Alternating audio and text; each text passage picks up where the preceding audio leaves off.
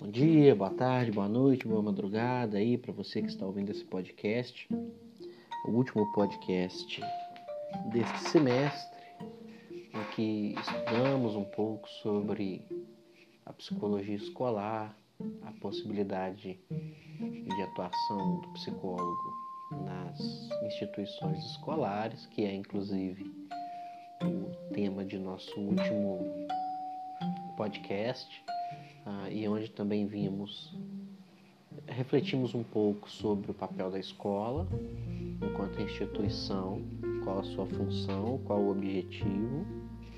E também demos uma olhada rápida, como é de costume, por conta do tempo que temos na disciplina, nas principais teorias é, utilizadas na psicologia escolar para compreendermos o desenvolvimento e os processos de aprendizagem.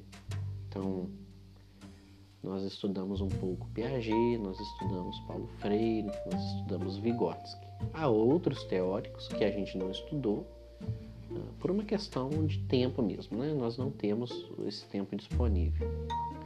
E, como já disse, estamos focando neste último podcast sobre possibilidades, estamos trabalhando e conversando um pouco sobre possibilidades de atuação do psicólogo na instituição escolar. Bem, vou falar um pouco disso e também um pouco sobre o fracasso escolar. Foi um tema passando também que vimos rapidamente, enquanto possibilidade ou não da instituição ou enquanto produção ou não da instituição sobre o estudante. Muito bem. Ah, sobre a atuação do psicólogo na instituição, eu queria começar pelo seu negativo e avançar até o seu positivo. Ou seja, eu vou dizer o que o psicólogo não faz dizer o que o psicólogo faz. Tá? O que, que o psicólogo na instituição escolar ele não faz? Ele não faz atendimentos clínicos, tá? E eu acho que não é a primeira vez que eu falo isso e eu quero explicar o porquê o psicólogo não faz isso. Porque a aprendizagem ou o sucesso ou não de que o aluno aprenda algo não está ligado à sua condição clínica de saúde. Está ligado às formas organizativas de aprendizagem e às condições que o aluno tem para conduzir o seu processo de aprendizagem. Quando nos atrevemos a atender aluno como uma demanda clínica, nós podemos cometer alguns erros, quais sejam. Não implicar a instituição no processo de aprendizagem, no sucesso ou no fracasso escolar do, do estudante, porque seria como se a escola demandasse que o aluno não aprende porque ele tem alguma condição de saúde e o nosso atendimento referendasse isso. Bem, se o aluno é doente, não aprende porque ele tem algum distúrbio qualquer que seja, não cabe à escola mudar suas formas de ensinar, suas concepções de aluno, suas concepções de mundo. Outra questão. Caso, e aí eu não estou negando que alguns alunos tenham condições biológicas, porque vamos lembrar, todo sujeito, todo ser humano, ele é biopsicossocial, ou seja, ele organiza-se a partir de uma condição biológica, de uma estrutura social e do seu desenvolvimento psicológico. É, eu não estou negando que há alunos que talvez tenham condições biológicas que impliquem no processo de ensino-aprendizagem e não estou dizendo que esses alunos não tenham de ter uh, acompanhamento ou o acompanhamento necessário. Só que isso não é feito na escola. Isso é feito em outro local, nos espaços de cuidado de saúde, clínicas particulares ou, se nós estivermos inseridos no serviço público, isso é feito no SUS, aonde também há profissionais de psicologia que podem acolher e atender esses alunos. Então, nós não reforçamos as demandas da escola que não a impliquem, né, que tirem o, o, o da escola da reta, e nós não atendemos porque há quem atenda em outros espaços.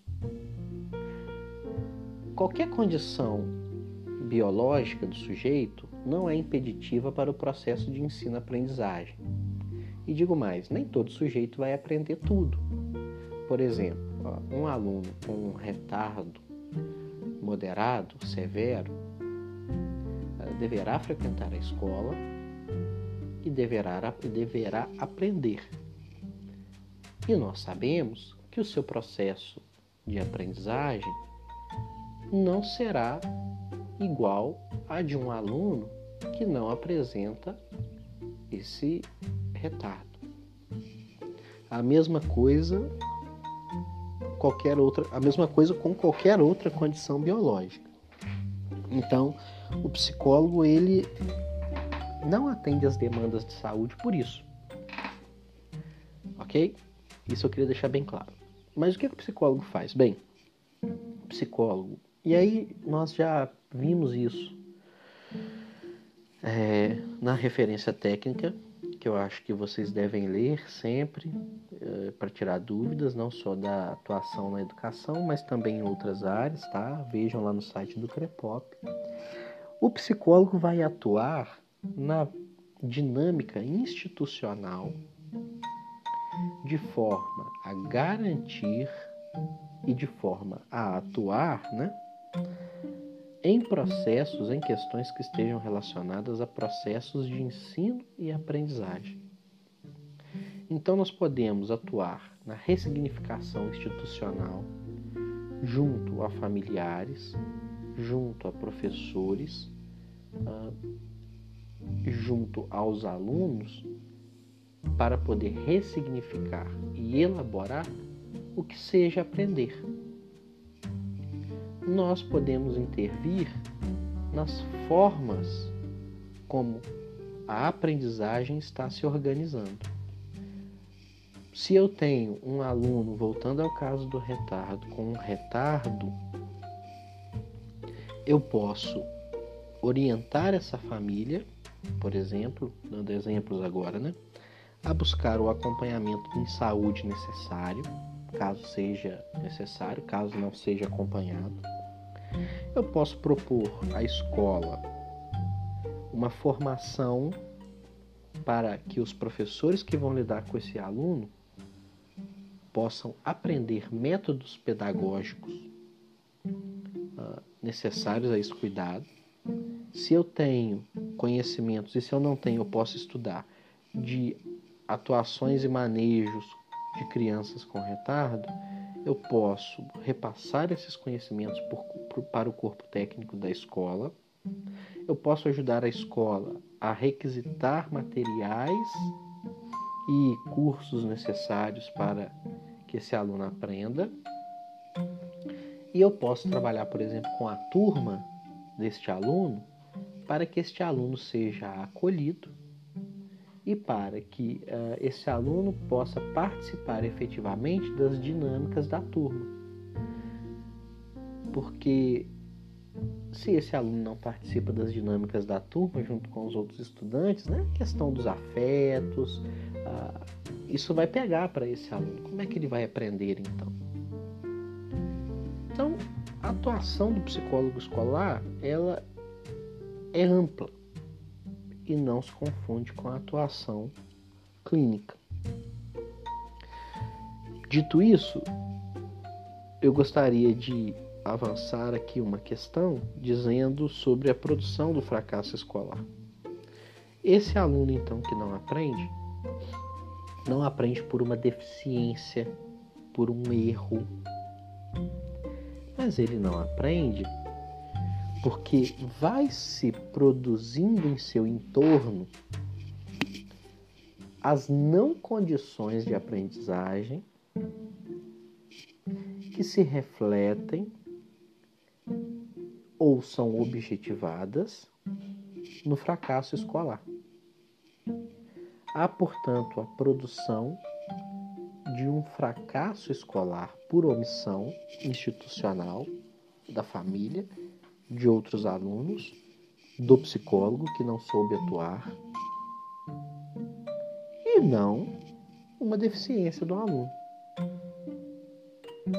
Então percebam, ah, nós estamos ampliando as possibilidades da psicologia quando nós atuamos dessa forma. Claro, e aí é preciso é, é, repensar o que nós entendemos por não aprendizagem, por erro. Abandonar a ideia de que não aprender de errar, que isso seja um defeito, um desvio do aluno, uma inadequação, mas perceber que isso é a forma de organização desse aluno para lidar com esse ambiente hostil. É quase como se não aprender fosse uma defesa do aluno contra, ah, eu diria, contra, eu diria, nem sei que palavra eu usaria aqui, a opressão que essa instituição produz nele.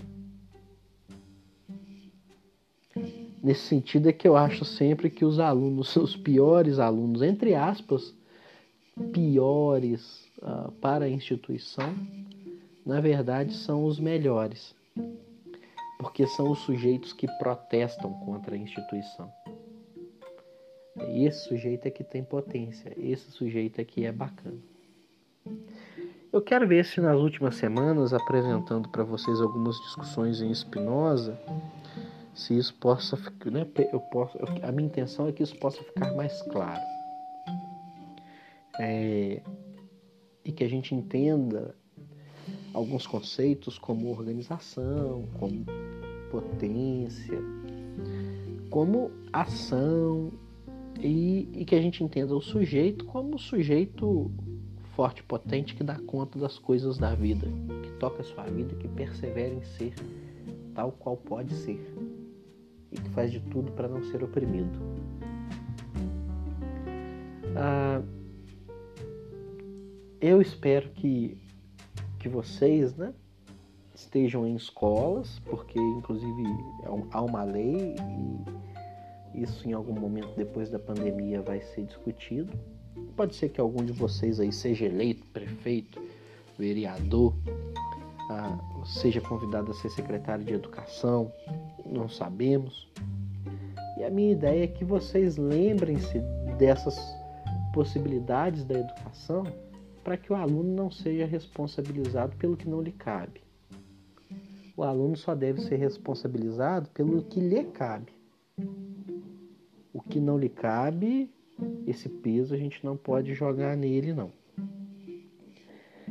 Também é uma outra questão de que, ao avançar os estudos em psicologia para outros campos, inclusive para psicologia, para análise institucional, disciplina que teremos semestre que vem, uh, entre outras que vocês terão, vocês vão ter mais instrumentos para poder atuar. Porque tudo serve para ser psicólogo. É por isso que a gente tem de se envolver com o máximo de experiências de aprendizagem, experiências de vida possível, porque isso nos cabe para compreendermos a experiência humana. Bem, esse foi o nosso último podcast. E é isso, vamos encerrando o nosso semestre. Um grande abraço para vocês todos e até a aula.